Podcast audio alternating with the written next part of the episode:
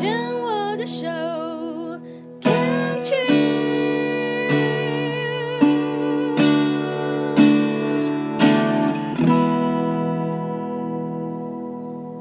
欢迎继续收听黛比的生命花园，我是主持人黛比姚戴伟，这里是 Can Cheers 牵手之声病虫害防治，要为大家继续第二段呢，要跟阿全好好来聊聊。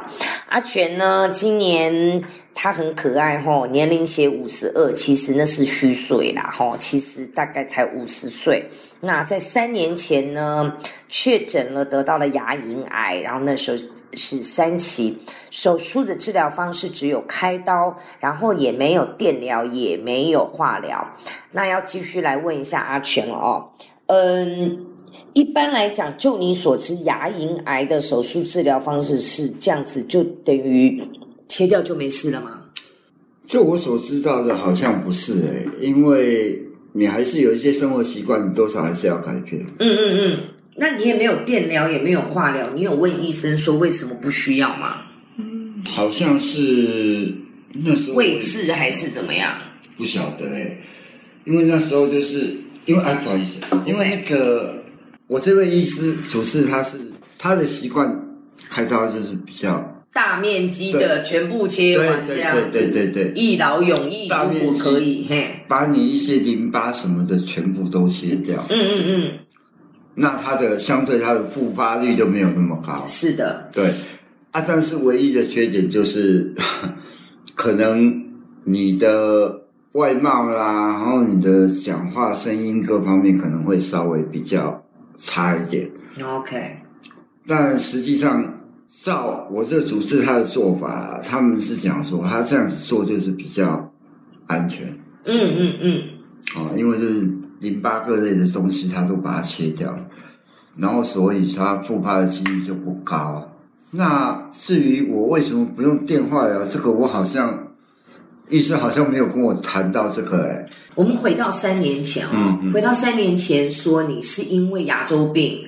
然后牙拔了以后是伤口一直都没有好，对对所以是在上侧还是下侧？上下面，然后左边右边。呃，算右边吧，为什么讲算右边？对啊，就右边啊，哦，OK，嗯好，那呃那个时候就去呃做切片，对然后确诊。对。那个时候你自己在就诊的时候的态度是，嗯，你你跟我讲讲你是一个什么样的病人？因为我会这样问，是有一些病人就是公公哎啊，医生讲什么也就做，从来不会去。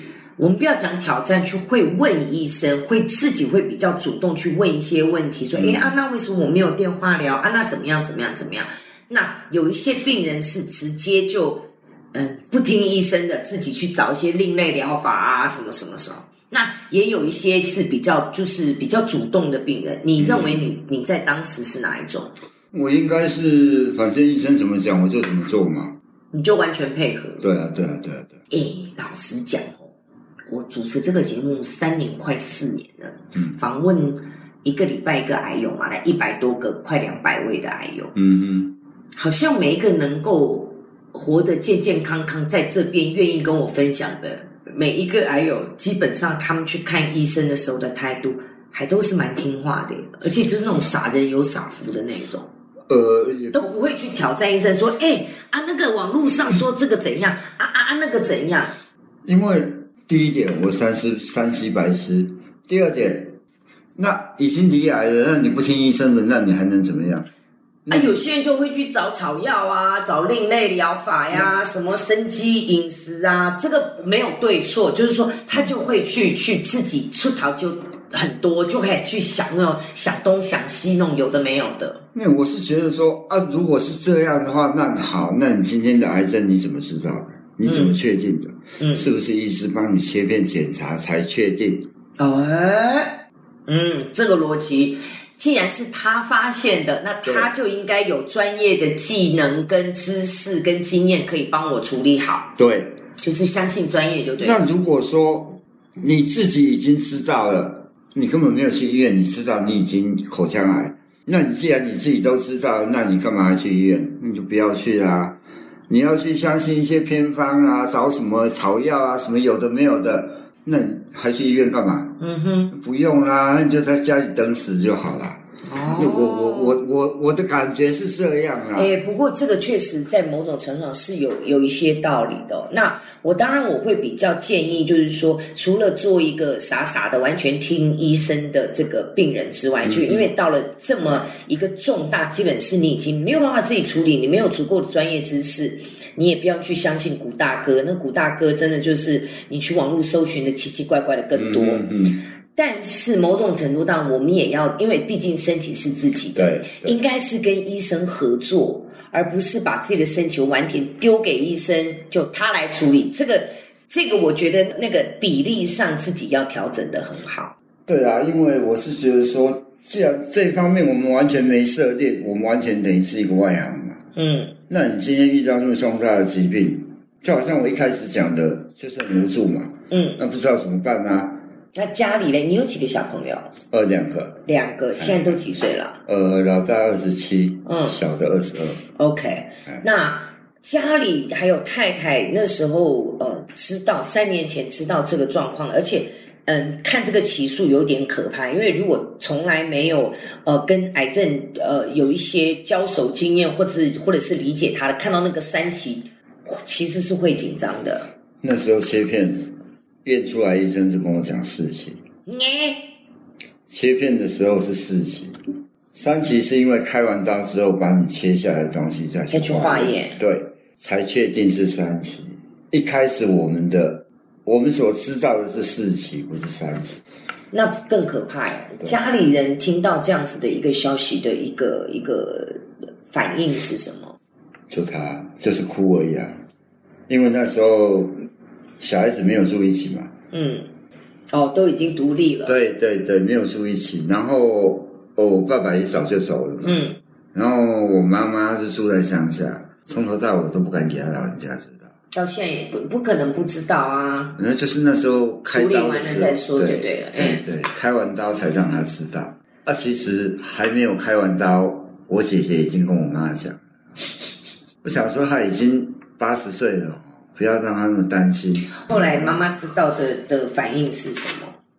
表面都很镇定的啊，该开刀就开刀啊，啊，就去处理呀、生医生说怎么样你就怎么做就好啦。啊，想那么多干嘛？啊，实际上这种东西他也没有接触过，嗯也没有遇到过，他也不知道严重性在哪里。嗯其实这个危险性，我开刀之前我自己完全没有那个，医生没有先跟你讲清楚嘛？因为那种权利义务，他一定要先告诉你，要你有心理准备啊。嗯有啊嗯啊。不过这种东西，其实它的成功率有九成，嗯，他告诉你的只有六成。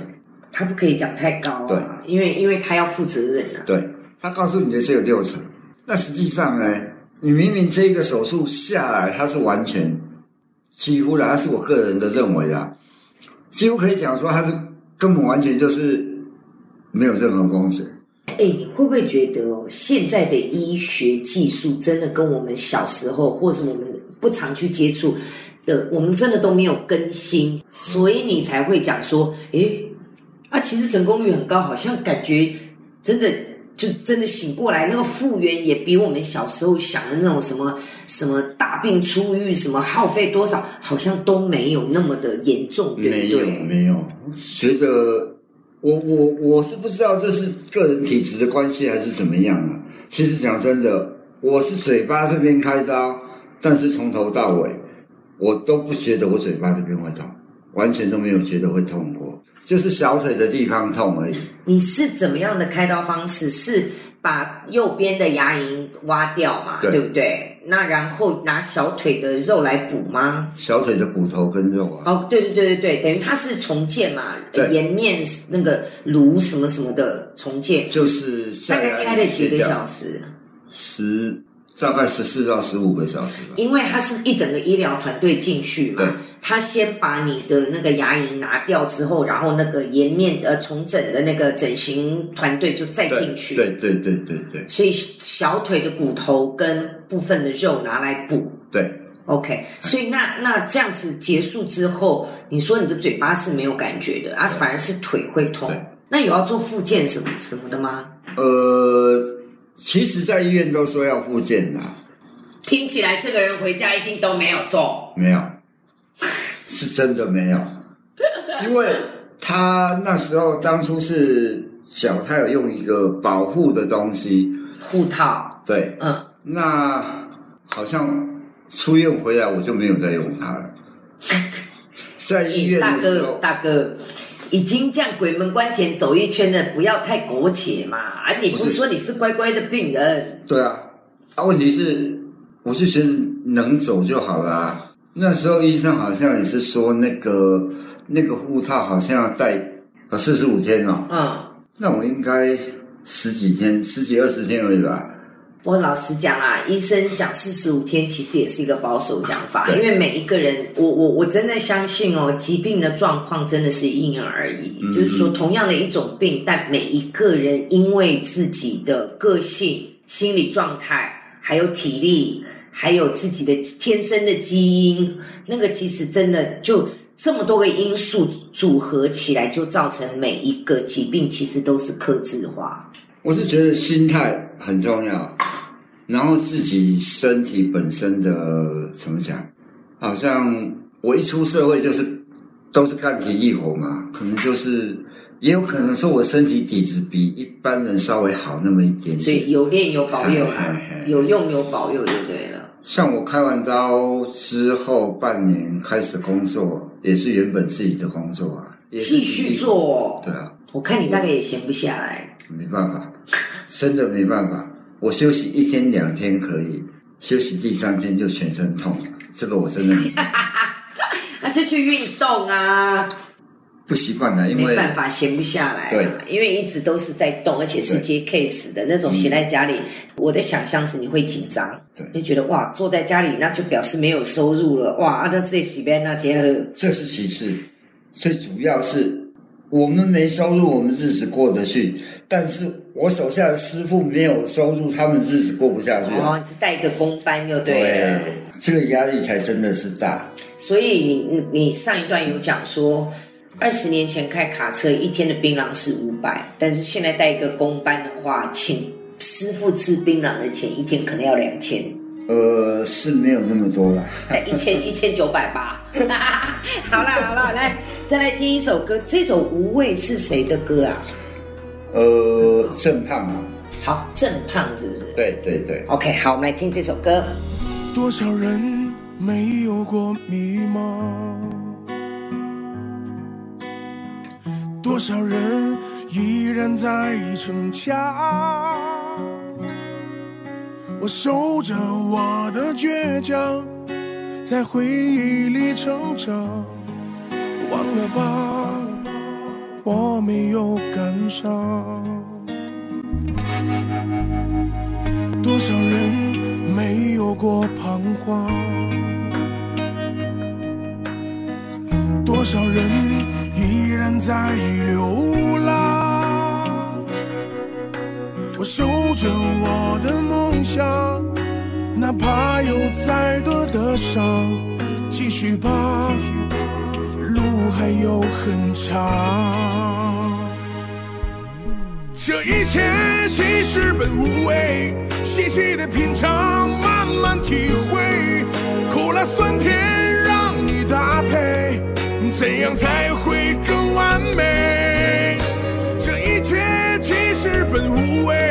谁欠下了情，谁来赎罪？喜怒哀乐，笑里的泪，是为谁？多少人没有过彷徨？多少人依然在